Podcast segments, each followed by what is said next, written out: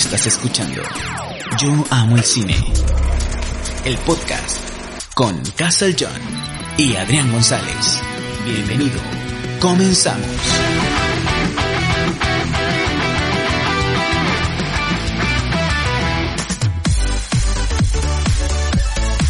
Hola, ¿qué tal amigos? Bienvenidos a un nuevo episodio de este su podcast Yo Amo el Cine. Mi nombre es John y bueno, es un placer darle la bienvenida. Me acompaña nuevamente aquí en el estudio mi buen amigo, señor Adrián González. ¿Qué tal? Muy buenas noches. Pues por aquí estamos nuevamente eh, iniciando este nuevo programa del día de hoy.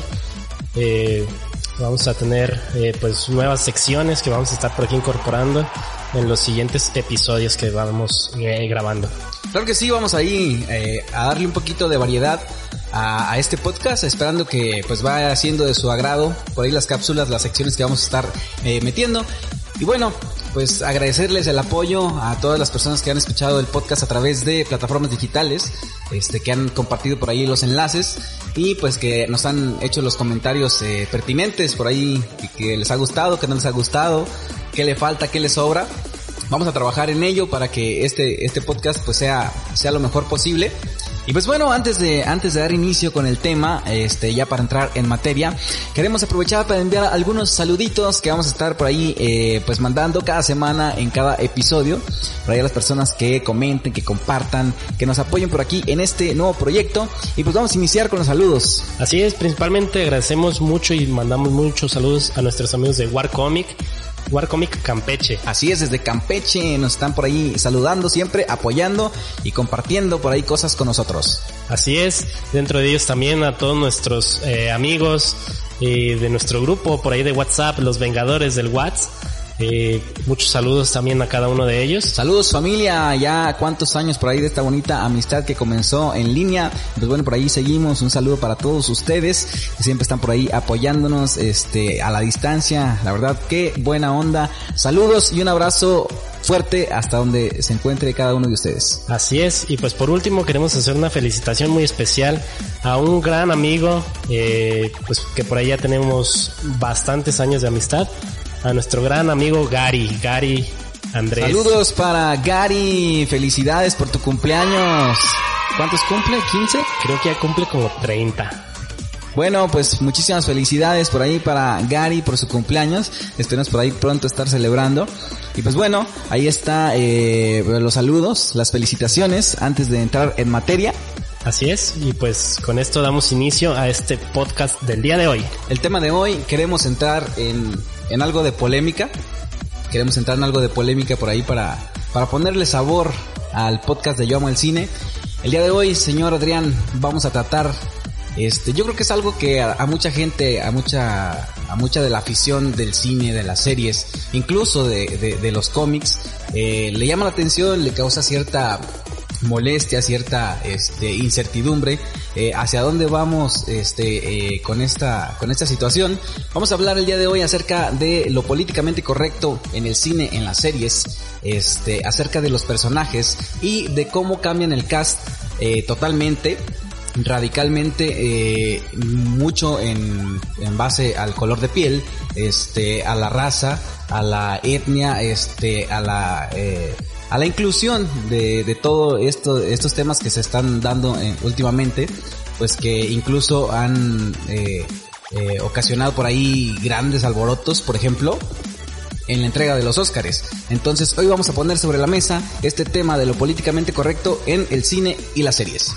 Así es, eh, pues vamos a, a, comenzar con esto, a, hablando sobre cómo han eh, cambiado algunos personajes en base a sus orígenes, que incluso por ejemplo si nos adentramos en el mundo de, no sé, de los superhéroes, eh, cuántos personajes en sus cómics han sido de un color y ya adaptados al cine eh, les cambian radicalmente eh, el color.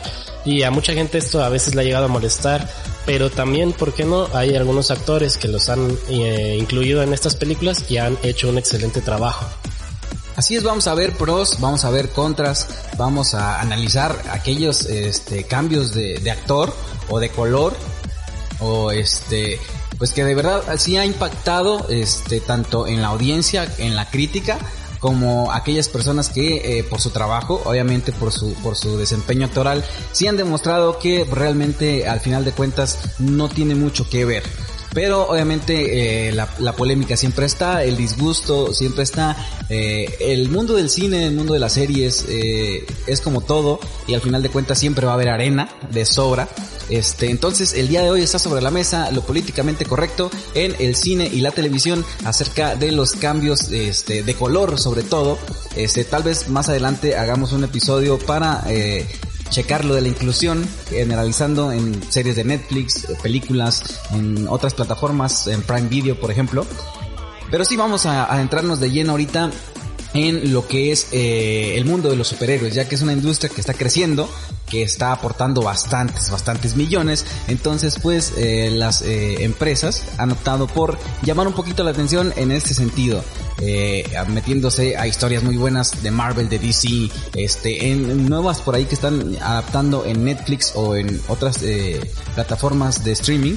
Este, y pues bueno, el reemplazo de un personaje blanco por alguien de color, este, incluso el cambio de sexo de, de, algunos personajes, este, nunca, no, no, se ha hecho por ahí esperar a, a, a salir a la luz. Así es. Mm, pues, ¿qué, ¿con qué podemos empezar? Hay, hay tantos personajes que les han hecho esta adaptación, algunos buenos, algunos malos, pero pues sobre todo eh, a los fans, algunos les ha hecho bastante eh, les ha dado bastante gusto algunos personajes que han, han, incluido y algunos que de plano, pues sí creo que muchos estamos con que no, ¿por qué lo cambiaron? ¿Por qué hicieron eso? Yo creo que podemos empezar con un ejemplo eh, muy sonado y que yo incluso estaba dentro por ahí del movimiento de en contra, ¿no? Eh, vamos a hablar de, de, de, Zendaya por ahí en el papel de MJ. Es, es un personaje que al principio no sabían cómo hacerle para calmar toda esta polémica que se estaba generando alrededor de, de el papel de Michelle Jones, que Así pues es. por sus iniciales era MJ, y que todo el mundo pues decía, ¿sabes qué? Pues me van a cambiar a Mary Jane, me van a poner a Zendaya en el papel de Mary Jane, nada que ver con la Mary Jane que habíamos visto desde las series animadas, en los cómics, en las películas de, de, de Sam Raimi. Este, y bueno, ahora nos presentan a, a, esta MJ, que pues bueno, ahí ya con, conforme avanzó la historia de, de este nuevo hombre araña, pues ya, en la última entrega nos, nos dan ese, ese bajo de moral, nos bajan la moral hasta el suelo y nos dicen, ¿sabes qué? Pues sí, sí es MJ y te aguantas, ya no hay para atrás, ya es lo que hay, te aguantas si quieres, si no, no la veas.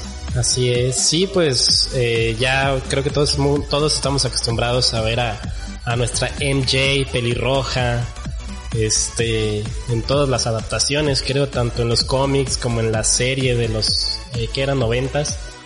Eh, muy, muy buena serie.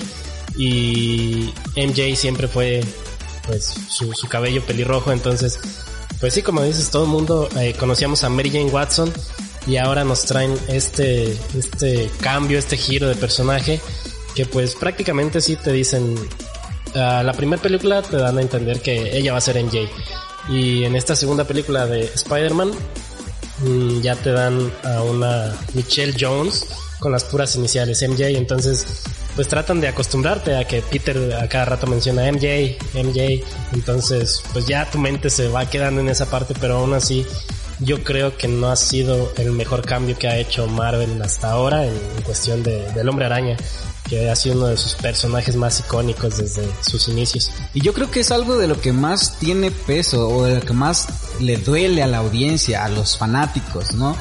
Que hay muchas historias que Marvel ha cambiado, hay muchos personajes que, que, Marvel ha cambiado, hay muchos que son buenos, otros que no, que no tanto, otros que de verdad en realidad no tienen relevancia porque son personajes desechables que aparecen media hora en la película y después se mueren o ya nunca vuelves a saber de ellos y no te interesa. Pero aquí pues es algo que mucha gente estuvo esperando, el regreso de, de esta incorporación del hombre araña a, a, todo este universo cinematográfico que se estaba eh, haciendo desde hace mucho tiempo. Y pues bueno, al principio nos decían que no, que el papel de Zendaya no iba a ser Mary Jane. Y obviamente al final resultó cierto, no es, eh, no es Mary Jane, es Michelle Jones, pero es el interés amoroso de Peter Parker, es el centro de atención prácticamente en la película, este, y tiene un papel importantísimo, tiene una, tiene una carga de protagonismo que no le tocaría para, voy a hablar de mí, es mi opinión, es personal. Pero a mí realmente no me gusta el, el papel de, de MJ, no me gusta el, el personaje como tal. Y este, incluso se filtraron este, unas fotografías de, de Bella Thorne, donde supuestamente Bella Thorne iba a tomar el papel de Mary Jane. Me emocioné como no tienes una idea porque dije, wow, vamos a descartar que, que, Zendaya vaya a ser este, pues el interés amoroso de Peter Parker. Pero bueno, eh, obviamente no todo el tiempo se gana, como y obviamente también los estudios no van a hacerte caso por una revuelta que hagan los fans. No es como el caso de Sonic, que dice, ¿sabes qué? No me gusta tu diseño de tu personaje, cámbialo. Que diga, bueno, vamos a diga, sí, millones. Sí, vamos a, vamos a tirar el dinero a la basura. ¿Por qué? Porque a los fans no les gustó. Hay muchas veces que no, la mayoría de las veces así. Y pues bueno, al final de cuentas, eh, pues es algo con lo que se tiene que lidiar.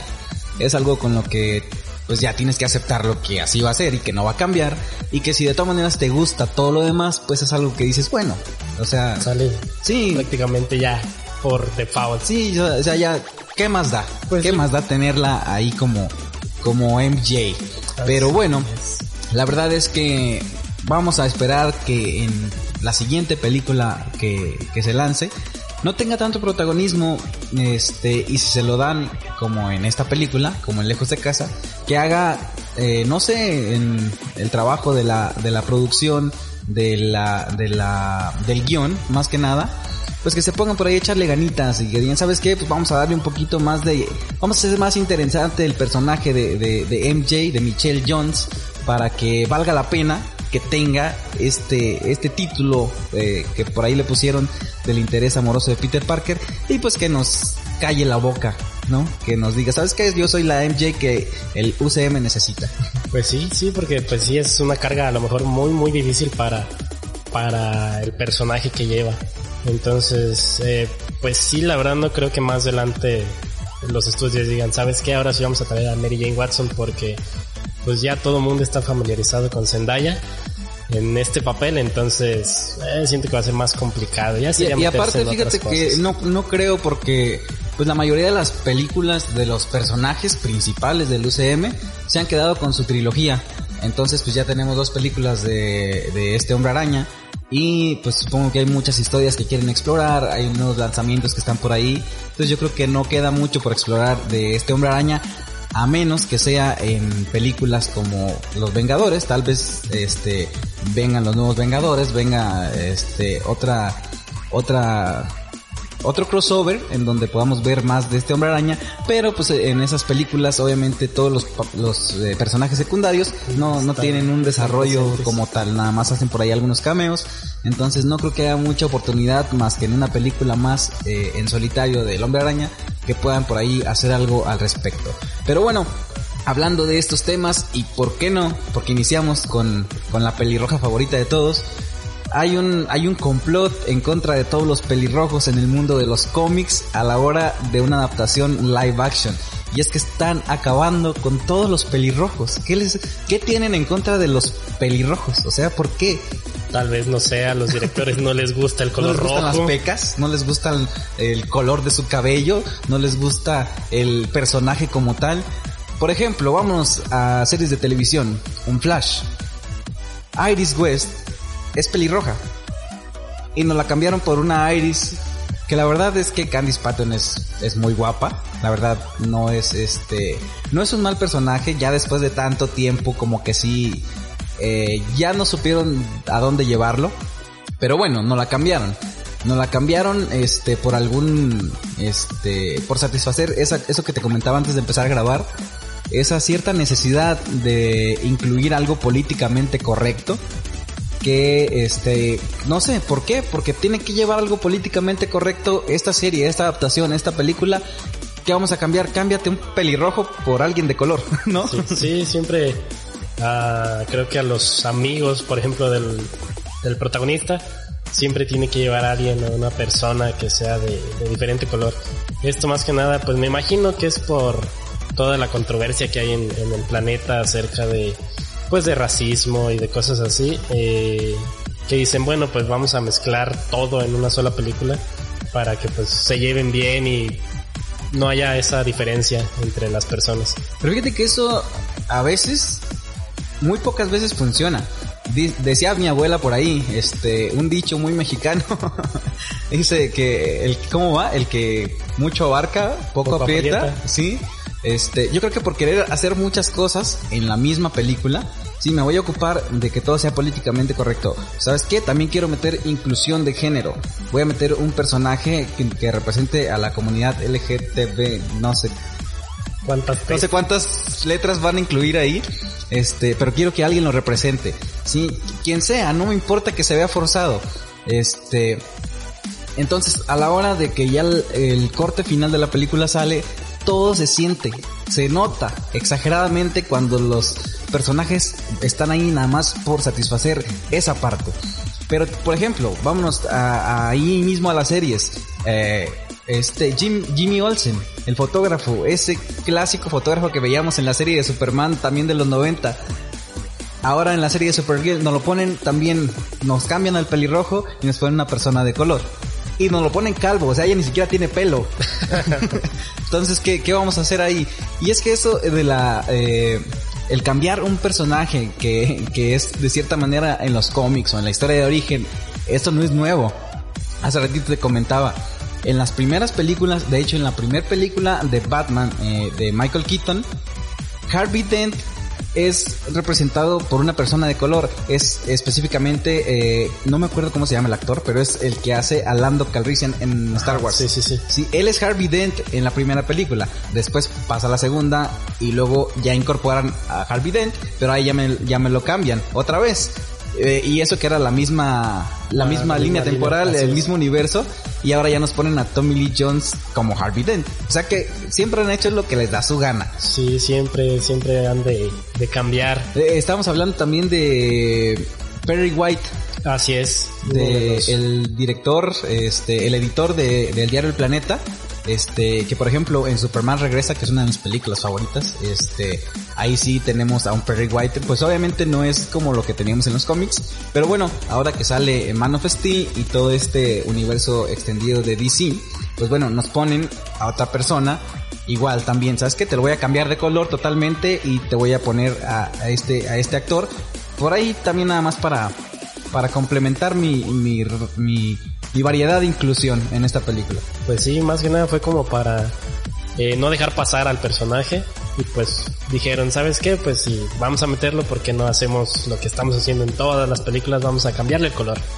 Pero de hecho, pues a, a esto se deben varios papeles varias interpretaciones muy buenas que también hay que agradecerlos. Sí, la verdad. Hay que aclarar antes que nada que eh, esta charla es simplemente un intercambio de opiniones.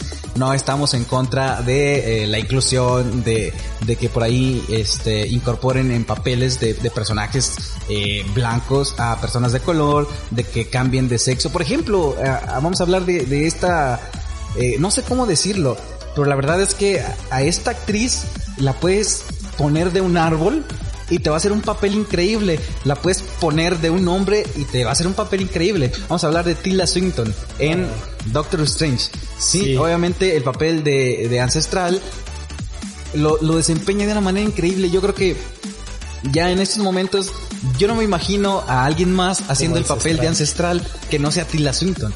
Sí, de verdad es un papel muy memorable y que ahora en, su participación en Avengers Endgame se volvió a robar esa escena. O sea, cuando está todo hecho un caos, aparece Ancestral y dices, wow, o sea, Tilda Swinton podría ser lo que ella quisiera, o sea, puede hacer una película ella sola con todos los papeles haciéndolos ella y va a ser una película que yo voy a ir a ver. Sí, pues es que es una actriz bastante buena y pues en todas las películas que, que las hemos visto es, es muy adaptable. Eh, como dices, a ella la puedes poner de lo que sea y ella lo va a interpretar. Es muy camaleónica. así es, de una manera muy, muy increíble. Y este, y pues sí, creo que ya no, hay personajes en los que si los llegaran a cambiar de ella, creo que sí ya no sería lo mismo. Eh, ella la verdad ha hecho unos trabajos bastante eh, buenos en todas sus adaptaciones que ha tenido. Pero sí, te digo, eh, hay, hay papeles muy, muy, este, que se pueden rescatar, muy rescatables, que dices, ¿sabes qué? O sea, al final de cuentas, no me voy a percatar de que no me está respetando lo que es el cómic. ¿Por qué? Porque el actor hace un trabajo tan bueno, un estupendo trabajo, como el, a quien me decías hace ratito, eh, me dabas varios ejemplos de, de, las adaptaciones que más te han gustado cuando es un cambio de, de así de los que estamos hablando. Pues adaptaciones que se han hecho, uno de los más, más grandes que hemos visto en, pues hablando de este mundo de Marvel, eh, uno de ellos es Nick Fury.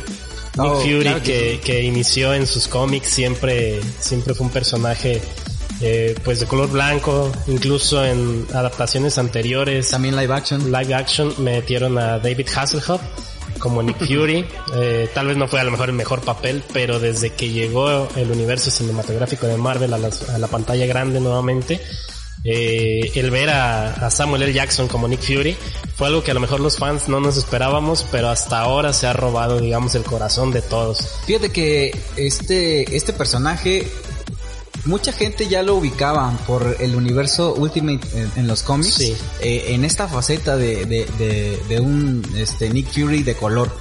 Y no sé, le da, le da un toque muy, muy especial.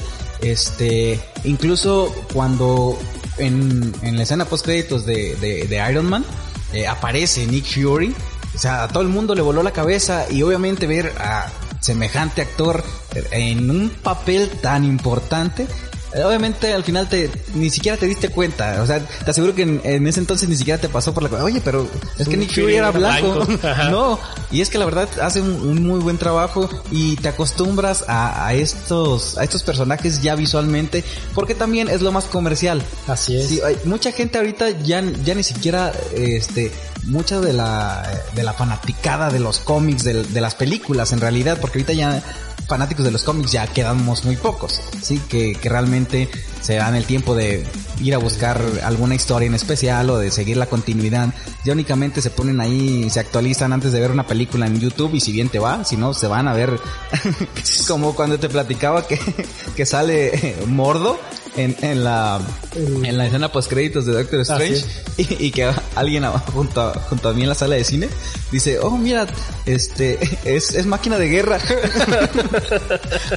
pero bueno te digo en realidad fanáticos fanáticos que, saben lo que van no no hay muchos así muy especializados pero te digo al final de cuentas eh, pues el cine es para eso no lo hacen comercial lo hacen para pues para un público en general y al final de cuentas pues el actor si sabe desempeñar su, su, papel su trabajo pues te va, te va a vender el, personaje. Sí, pues dentro de ellos también está otro que platicamos hace un rato, uh, el, pues ahora sí que el gran Heimdall.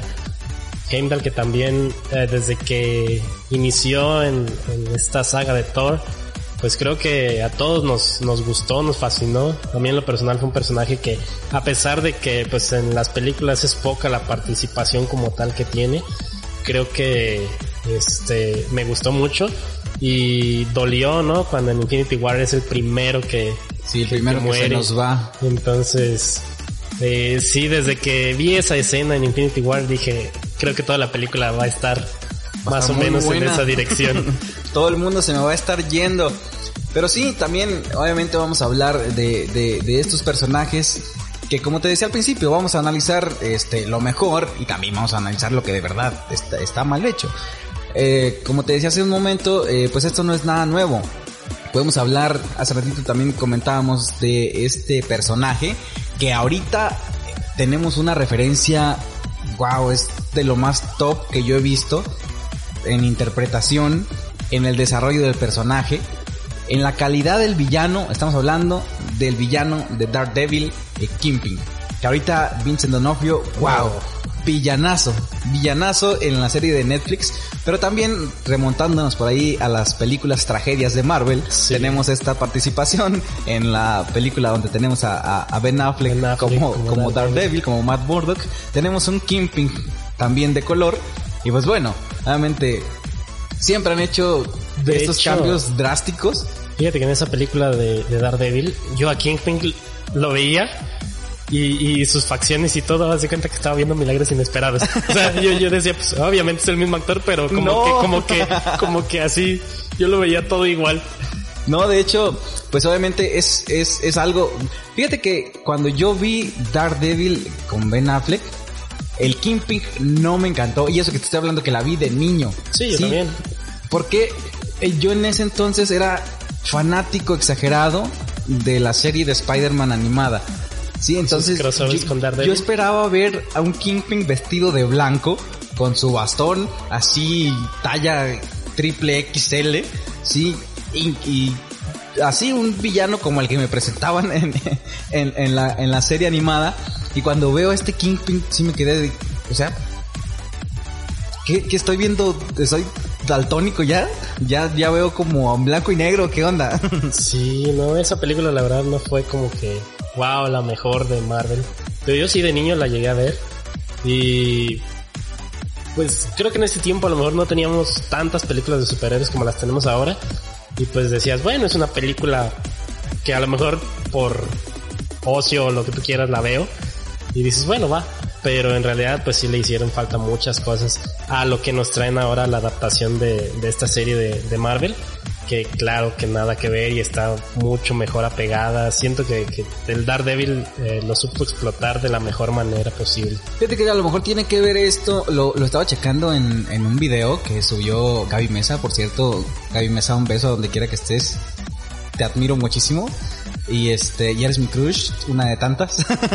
este, pero ella comentaba, eh, nada que ver con el tema de hoy, pero eh, yo creo que nos podemos basar a lo que ella dijo en, ese video. Estaba hablando de cuál, le preguntaron que cuál era mejor, si eh, Game of Thrones o eh, El Señor de los Anillos.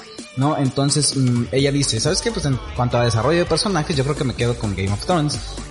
obviamente ella hace énfasis en esta parte en una película no te puedes desarrollar, no puedes tomar tanto tiempo para desarrollar tantos personajes como hay en, en, El Señor de los Anillos.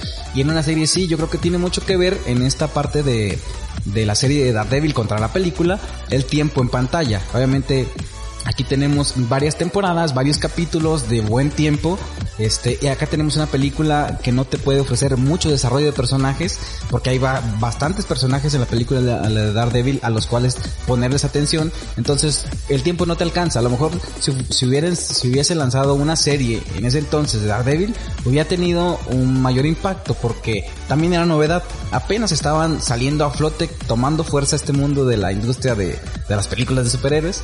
Pero sí, este, el Kingpin, por ahí vamos a, bueno, por, lo menos yo creo que no, no me quedo con el Kingpin de la película de Daredevil de eh, Ben Affleck.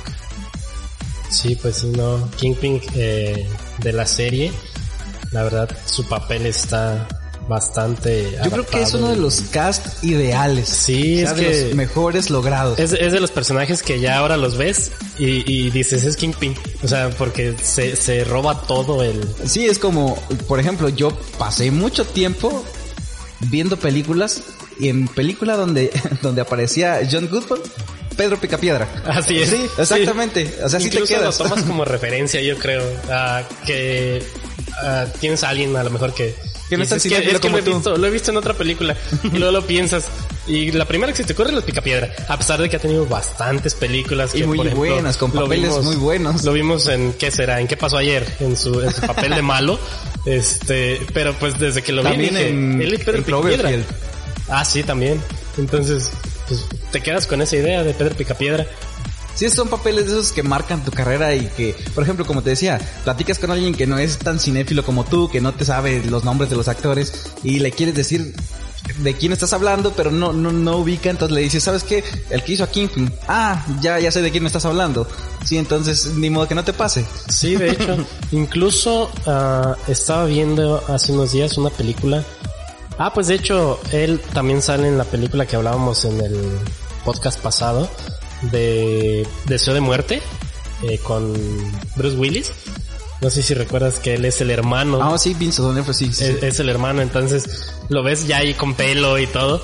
Pero aún así, yo dije, pues es que... Oye, ahorita que estamos hablando del podcast pasado, también, también tiene una, una aparición y una participación muy buena en la película del juez. También tiene un papelazo. Y es que Vincent D'Onofrio es un actor muy bueno sea, sus, sus, sus eh, interpretaciones son muy entregado, o sea, lo sientes, o sea, transmite mucho el, el papel. Y ahora que lo pones a ser un villano tan incluso fíjate que también el, el objetivo, como que la motivación que tiene eh, para ser un villano en la serie, obviamente no es así como un villano desechable que soy malo porque, porque quiero ser malo, ¿no?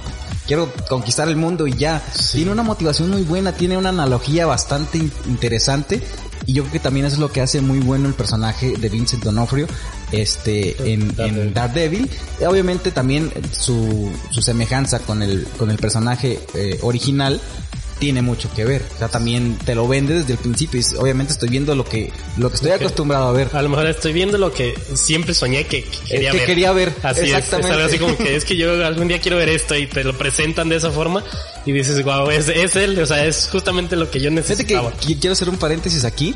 Eh, no sé si recuerdas, hace mucho, mucho tiempo, este, te, te comentaba, cuando supe que iban a incorporar al hombre araña, ahorita que estamos hablando también del tema, una vez te comenté que me encantaría que adaptaran una historia con misterio a, al cine. Porque te dije, bueno, es que ahorita con la cantidad de efectos especiales que hay, cómo se maneja el CGI, todo el, todo lo que se puede hacer visualmente, eh, meter a misterio en una película sería una bomba. Y ahora que nos lo entregaron, es algo como lo que acabas de decir. O sea, es justamente lo que había esperado toda mi vida. Exactamente.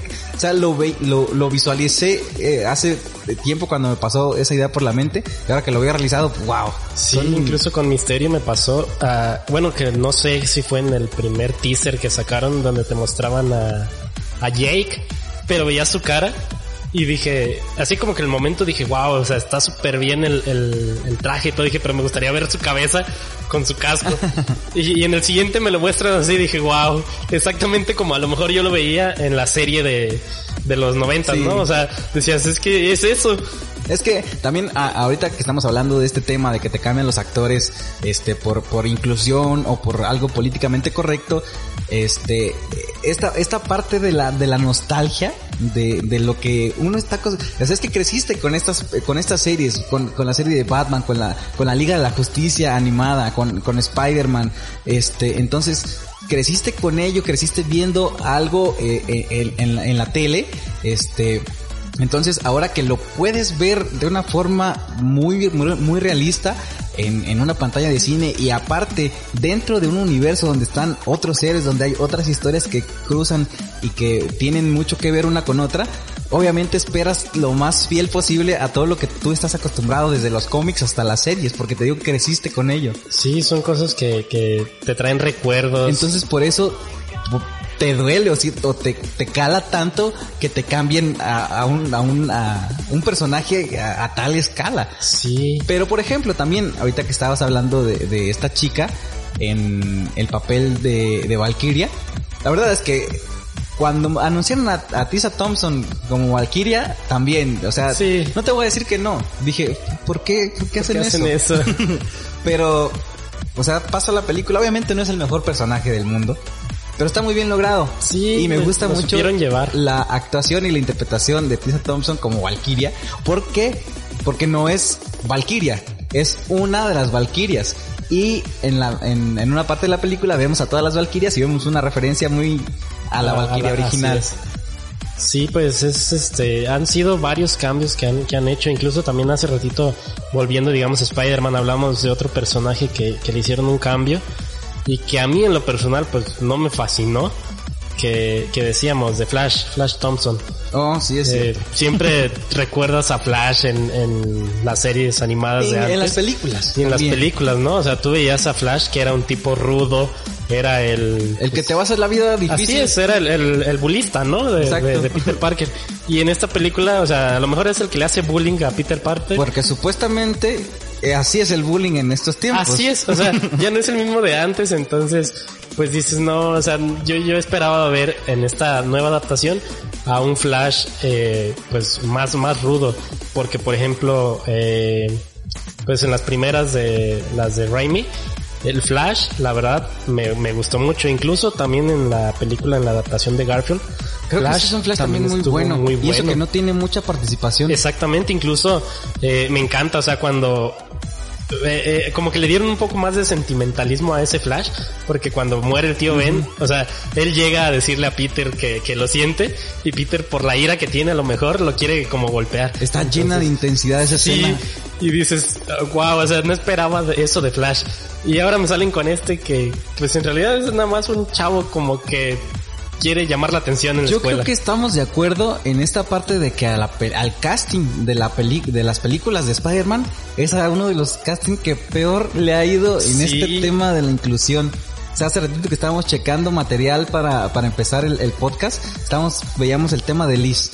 También, o sea, ¿qué, qué vamos a hacer con, con tanta inclusión en, en, en las películas? Y te digo, al final de cuentas, por ejemplo, el papel de Liz o el personaje de Liz pues es algo también que dices, bueno, o sea, estuvo ahí. Pues es que es un personaje media pasajero. hora y en realidad no tiene mucho peso, es como que nada más un detonante por ahí para que tengan algo que ver el villano con, con, con el héroe. Este, y al final de la película, pues Lee se va y en esta película que, que, que acaba de pasar ni siquiera te acuerdas de ella. Entonces, pues a lo mejor ahí no, no tiene nada que ver. Pero sí, yo creo que ahí, este, por ejemplo, Ned, también te digo este, a este a este casting creo que ha sido de los que más mal le ha ido porque está por ahí Tony Revolori como Flash y pues sí tienes toda la razón o sea en realidad es un chiste el, el, ponerlo como un bravucón como como yo siento que, que pues incluso en este Flash o sea si si te das cuenta es un Flash inteligente, por así decirlo, porque pues está dentro del grupo de los chavos de... Así es de, de, sus, de ciencia y todo eso, ¿no? En sus materias a lo mejor más, este... A diferencia del otro Flash que veíamos que él era muy deportista, eh, como que la escuela le valía gorro. Incluso que Gwen le, ofrecía asesorías para, para ponerse ahí al corriente. Así es, entonces eh, sabíamos que era una persona así como que, que le, todo le, le valía en la, en la escuela. Y ahora te lo ponen con que es un chavo que hace sus tareas, pero le dice cosas a Peter. Le dice Peter Parker. Así es. Entonces, no sé cómo puede vivir Peter Parker con eso, ¿eh? Sí, o sea, nada, nada que ver, a diferencia del otro que sí lo golpeaba y, y no, o sea, no, ya no es lo mismo. Sí, es que de todas maneras, yo creo que también, este, pues como te digo, supuestamente para eh, esta casa productora así es el bullying en estos tiempos, cuando las cosas no son así. Obviamente el bullying existe incluso peor que en nuestros tiempos. Obviamente ahorita te atacan por todo, obviamente sí te dicen cosas y te hacen sentir mal y ahorita pues todo el mundo con la generación de cristal y todo eso, este, pues sí, obviamente te dan más atención a estas cuestiones, pero existe el bullying como ha existido hace muchísimos años este, todavía existe la agresión física. Entonces yo creo que para el personaje de Peter Parker, que siempre ha sido, este, pues alguien así como que muy sumiso, como que, eh, incluso antes de tener sus poderes, como que sí le hacía falta un, un, este, un Flash Thompson más, más, más agresivo. Sí, sí, porque en esta película, digamos ya como te presentan ya a Peter, pues ya sin, ya con sus poderes, a diferencia de las películas anteriores que veíamos desde, digamos, sus inicios, eh, obviamente se quisieron evitar, ¿no? El pues vamos el desarrollo. A hacer que le pique una araña porque pues ya todos vamos a matar al tío Ben otra vez. Exactamente. Vamos a matar a los papás de Batman. Ah, no. Eso no. O sea, este, ¿cuántos papás de Batman no han muerto en todas las sagas de las películas? Entonces, yo siento que dijeron, bueno, ya no vamos a... A, a matar al tío Ben. A matar al tío Ben y no vamos a que le pique la misma araña Peter Parker. Entonces ya te lo muestran desde que ya tienen sus poderes. Entonces, imagínate, si ahorita Flash es así, no me imagino cómo era antes de que Peter tuviera sus poderes. Ah, exactamente. O sea, siento que sería lo mismo. Ahorita que estamos hablando de Spider-Man y que te mencionaba a Ned, que bueno, en realidad Ned también se lo sacaron de la manga, se lo robaron de otra adaptación de Spider-Man que eh, tiene mucha semejanza con el compañero de cuarto de Miles Morales. Sí, entonces se robaron a este personaje, vamos a meterlo acá. ¿Por qué? Pues porque necesitamos llenar nuestra película de inclusión. Así es, no hay que meter a Harry, metemos a... Sí, mejor, es que Harry faltó demasiado. Sí, faltó demasiado en esta en esta adaptación del Hombre Araña. Yo siento que quisieron a lo mejor adaptar... De la catafixio, cuate, así estuvo. Varias, cosas a lo mejor de lo que decíamos, de la adaptación de Miles Morales, la quisieron adaptar a, a Peter Parker.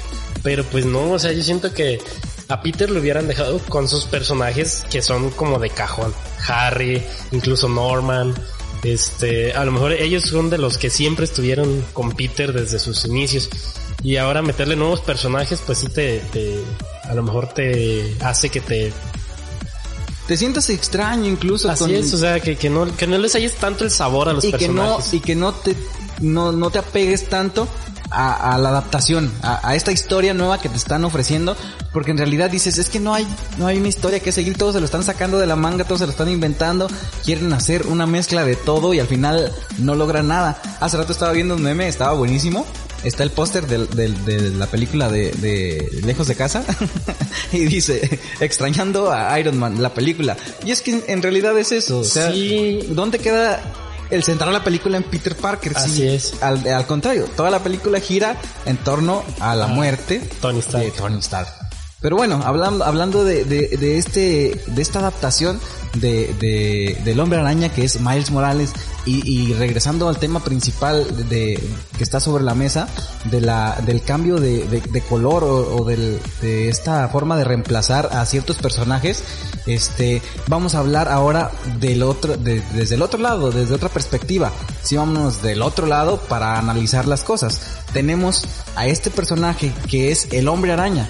Sí, obviamente, tenemos a un chavo que tiene poderes, que está en la escuela, que es un adolescente, pero que no es Peter Parker, es, es, es, una, es una persona de color, pero ¿qué crees? Ahí hicieron también las cosas que Miles Morales es de los personajes más queridos y mejor aceptados en, eh, Marvel Comics y ahora en, en las películas de Marvel y también pues viene un videojuego basado en Miles, Miles Morales. Morales. La verdad sí vi el tráiler del videojuego y me encantó. Se ve brutal, ¿eh? Sí, o sea, creo que por algo quiero una consola. De hecho, el, el- el- la historia y, y el videojuego de el anterior, la verdad es que está buenísimo. Entonces ahora que van a incorporar a Miles Morales y que ya dijeron que, que Peter Parker del otro videojuego en realidad va a tener que ver, o sea, no, no están descartándolo, no es otra historia aparte. Entonces se va a poner bastante interesante. Pero a lo, a lo que, a lo que te quiero, a lo que quiero llegar es a esta parte de que Miles Morales nació en los cómics ya de esta manera. Primero, no te reemplazaron a Peter Parker, no- o sea, no te dijeron, ¿sabes qué? Pues ahora vamos a poner a Peter Parker, pero va a ser una persona de color. No, aquí te supieron manejar muy bien la historia, ¿sabes qué? Pues vamos a meter otro hombre araña, este, pero desde su origen ya es así. Entonces, por ejemplo, ahora vamos a imaginar que en el UCM, exagerando las cosas, metan a Miles Morales. Sí, quitan a Peter Parker de, de Tom Holland y meten al hombre araña de Miles Morales. La gente se va a volver loca. La gente va a aceptar el Spider-Man de Miles Morales porque, Porque ya lo conocen. es una bomba en realidad. Está muy bien hecho. Entonces, eso es lo que pasa cuando sabes hacer algo bien, que no se nota que estás forzando las cosas por ser inclusivo. O también pasó con Riri Williams, Ajá. que es este Iron Heart, que es también es Iron Man, o sea, bueno, es su versión en mujer, pero no estás reemplazando, no estás poniendo a Tony Stark en versión femenina y en color este Sí, no es más que nada como su descendiente. Exacto, es, es un legado, es Incluso- como que su sucesora. Fíjate que por ahí platicaba con un compañero de trabajo la semana pasada. No sé, no es cierto, fue hace como tres días. Y me hace una- un comentario. Me- y me dice, ¿ya viste que eh, van a cambiar a Black Widow? Y le digo, ¿cómo que la van a cambiar? Dice, sí, dice, es que leí una noticia en donde pues dice que ya eh, Scarlett Johansson ya no va a ser Black Widow, sino va este, a ser otra pues, ya- persona. pues ya murió. Y, y, este, y le digo, a ver, a ver, aguanta, ¿cómo, cómo? Ya dice, este, sí, dices que va a ser otra persona. Dice, de hecho, no, la, la película va a salir la otra persona. Y ya fue que yo le dije, no, pues la película ya está grabada. Incluso ya tenía fecha de estreno y la pospusieron por todo esto de la pandemia. Dice, no, pero no. Entonces le digo, mira, le digo, ¿quién es quien tú me dices? Y a mí es tal persona. Eh, la checo yo en, en, pues, en Google. Y le digo, ah, pues es que mira, o sea, ella, eh, al parecer, a lo que va la historia, ella es hermana de, de Natasha Romanoff. Entonces, lo único que va a hacer es como que pasarle el, el papel ahora ella de Black Widow, pero no quiere decir que ya no vaya a ser ella. Oye, checando bien el tema, si son en, eh, eh, si hay un parentesco sanguíneo o es nada más como de crianza, como de... No sé cómo vayan a manejarlo, porque de hecho, pues, en, la, en lo que leí, sí son diferentes apellidos, pero... No, de hecho, sí, a- pero- A lo que leí, o sea, eh, sí dice ahí que que ella va a ser quien va ahora a tomar el, sí de hecho va a tomar el, manto de, Black Widow. y que podría hacer este eh, apariciones o participaciones en futuros crossovers en donde tenga que ver este un personaje como el que nos estaba dando Johansson de Black Widow. Así es entonces es a lo que vamos eh, no es de que, que, en estas películas a lo mejor nos lo vayan a cambiar sino que pues que lo adapten a conforme van como lo que decimos de Miles Morales y lo vimos en la película de Spider-Verse. Eh, vemos a Peter Parker y él es el que inicia la película. Más bien en cambio te dicen, ¿sabes qué? O sea, Peter Parker murió. Lo vemos morir. Entonces, ¿quién va ahora a tomar el papel de, de Peter Parker? Pues Miles. Entonces, eh, algo que quisieron hacer en el UMC fue de que murió Iron Man, ¿a quién vamos a poner como el papel de Iron Man? O sea, fue lo que quisieron hacer y... Y es cuando se siente Es cuando se siente, así es que sea más que nada película de Iron Man en vez de Spider-Man. Es, lo que platicamos hace ratito contigo. En realidad, cuando haces algo bien, cuando haces algo este de la forma correcta, las cosas se dan solitas. No se siente forzado y, la, y la audiencia no, no, no te va a brincar, no te va a decir, oye, ¿por qué estás haciendo X cosa? Este, porque por ejemplo también te daba el, el ejemplo hace ratito tenemos a personajes, superhéroes, ahorita que seguimos por ahí con el tema de los superhéroes, este, tan icónicos de las personas de color, de la comunidad LGTB, que los representan muchísimo porque el personaje así ha sido siempre. Este, hablábamos de Pantera Negra. Imagínate, vamos a remontarnos unos años atrás. Apenas van a anunciar la película de Pantera Negra está ahí en el, en el panel y dicen, ¿sabes qué? Vamos a presentar Pantera Negra. Y ya tenemos aquí al protagonista de Pantera Negra. Pantera Negra todo el mundo conoce al personaje en cómics y en series y todo lo demás. Es, un, es una persona de color, obviamente. Es, es, es de Wakanda y por ende tiene que ser de su etnia. Entonces, pero ¿sabes quién? ¿Quién va a ser Pantera Negra en esta adaptación live action? Decías tú. Brad Pitt. Brad Pitt. Imagínate que te hubieran dicho eso todas las personas que se sienten identificadas con el personaje por su color, por sus características, por su cultura, ¿cómo hubieran reaccionado? Entonces vamos a voltear la situación, ¿no? Entonces vamos a, tomarlo literalmente del otro lado. Ahí también todo el mundo se te hubiera vuelto loco. Es como están pasando las cosas ahorita con, por ejemplo, el caso de la sirenita. ¿por qué? ¿Por qué hacen eso? O sea, todo el mundo sabe cómo es Ariel. Yo de verdad de que espero lo mejor. Cada que, que anuncian un, a un protagónico, yo digo, bueno, ya que, o sea, ya está, yo no voy a poder hacer nada para cambiarlo. Voy a esperar lo mejor. Pero digo, eh, en realidad hay necesidad de hacer tales cambios nada más por satisfacer esta parte, como te digo, de lo políticamente correcto, que obviamente no viene al caso en algunas veces. No, pues no, la verdad, eh, yo también me decepcioné mucho cuando dijeron eh, quién iba a protagonizar la sirenita. Y más que nada, ¿por qué? Porque es a lo, que íbamos hace rato. El sentimiento que, que, que, tiene uno hacia las películas o hacia la sirenita en lo personal. Fue una película que desde niño, o sea, la veía y me encantaba. La 2, la verdad, no me gustó mucho. Este, pero pues ahora sí que, como dicen, ¿no? Disney tiene sus propios clásicos. Entonces La Sirenita es un clásico que ahora que Disney empezó a sacar sus nuevos live action, eh, pues no, no, no veo a La Sirenita diferente. Exactamente. Pero bueno, habrá que esperar a ver, eh, pues como te decíamos hace rato, el desempeño actoral de esta chica y pues bueno, esperar lo mejor de, de esta, de esta parte de la, de, de la sirenita. Vamos por ahí con una cápsula, vamos a meter un poco de noticias. Vamos con noticias que están por ahí siendo tendencia en redes sociales, que están por ahí dando de qué hablar. Y pues bueno, esta, esta cápsula va a estar por aquí frecuentemente en el podcast de Yo al Cine y vamos a iniciar con noticias. Así es, pues damos inicio a esta, esta nueva sección de noticias. Eh, pues por ahí tenemos ya eh, confirmado que la película de Suicide Squad, la segunda parte del director James Gunn, ya está grabada al 100% e incluso hace unos días ya nos mostraron al cast completo. Así es. Y bueno, en otras noticias tenemos por ahí Disney Pixar. También tenemos noticias en Disney Pixar. Ya es oficial. La película original Luca se estrenará el día 18 de junio del próximo año 2021. Disney Pixar Luca se estrena el 18 de junio del 2021. Ahora una mala dentro de estas fechas que ya nos estás diciendo.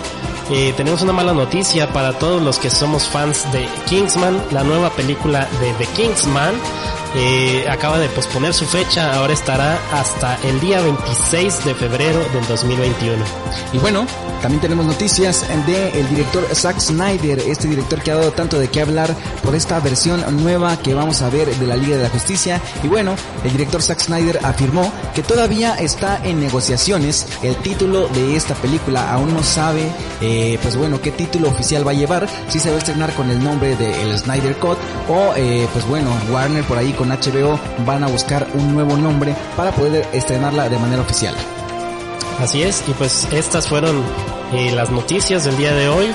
Vamos a tratar de cada semana estar haciendo una pequeña cápsula con unas cuantas noticias pues para mantener al público informado. Claro que sí, vamos a continuar por ahí con, con la charla, con la charla de este tema que estamos tocando el día de hoy, que es lo políticamente correcto por ahí en el tema de inclusión en las películas.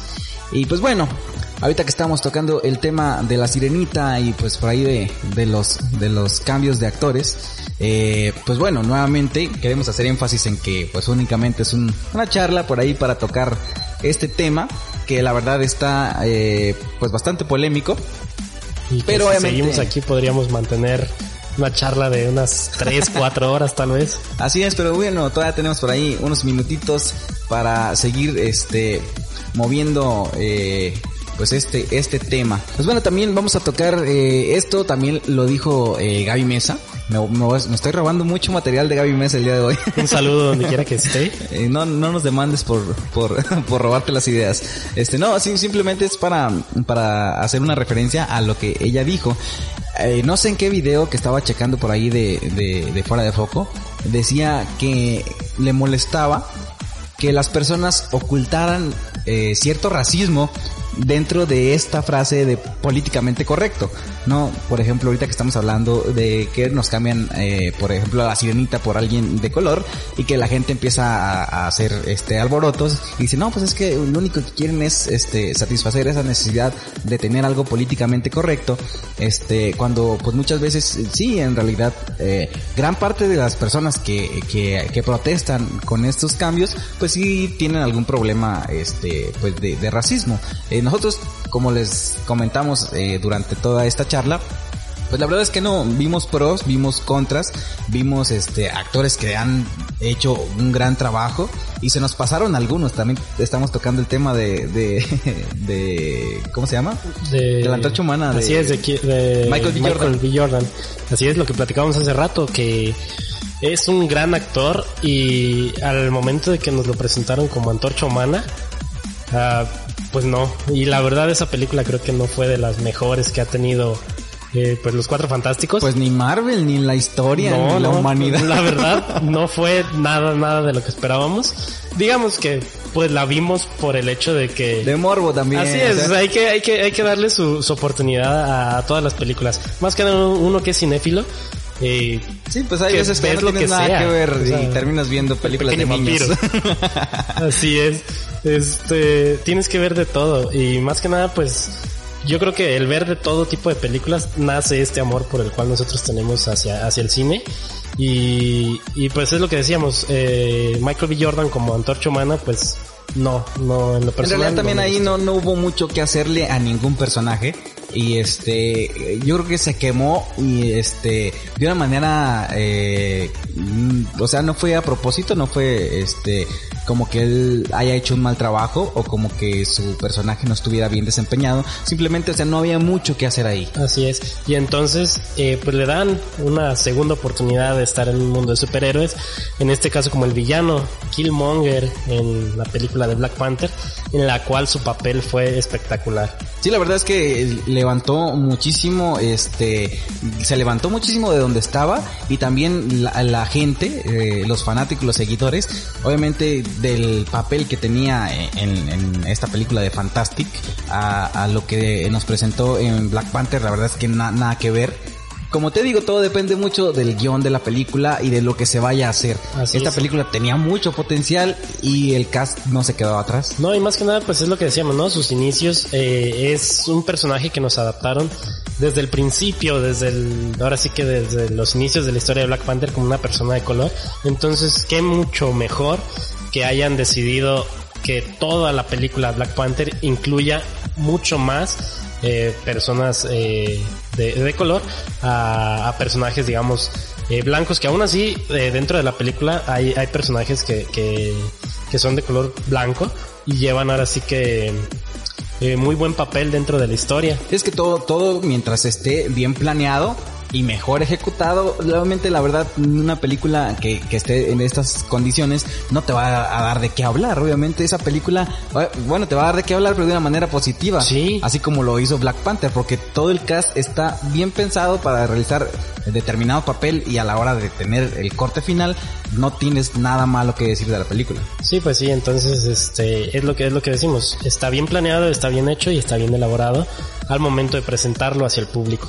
Así es. Bueno, pues ahora sí creo que se nos está yendo eh, el tiempo. Eh, queremos agradecerles a aquellas personas que llegaron hasta este punto del podcast.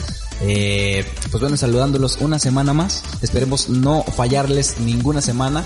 Procuraremos que el podcast esté ya disponible los días viernes. Estamos por aquí grabando el día de hoy, eh, jueves a las 11.36 de la noche. Y pues bueno, antes de despedirnos vamos por ahí con un dato interesante. ¿Sabías que hay dos actores desempleados a pesar del éxito en sus películas?